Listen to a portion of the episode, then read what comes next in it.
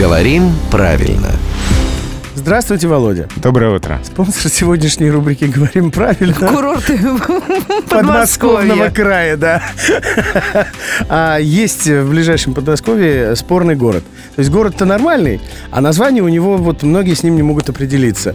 Балашиха или Балашиха? Давайте определимся. А там сложность в том, что есть вариант, э, вошедший в широкое употребление, это вариант Балашиха, а есть вариант, который употребляется самими жителями, и это вариант Балашиха.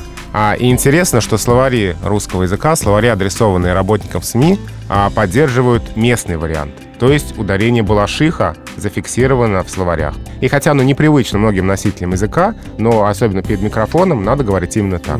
Я напоминаю, что спонсор этой рубрики «Говорим правильно» — курорты подмосковного края.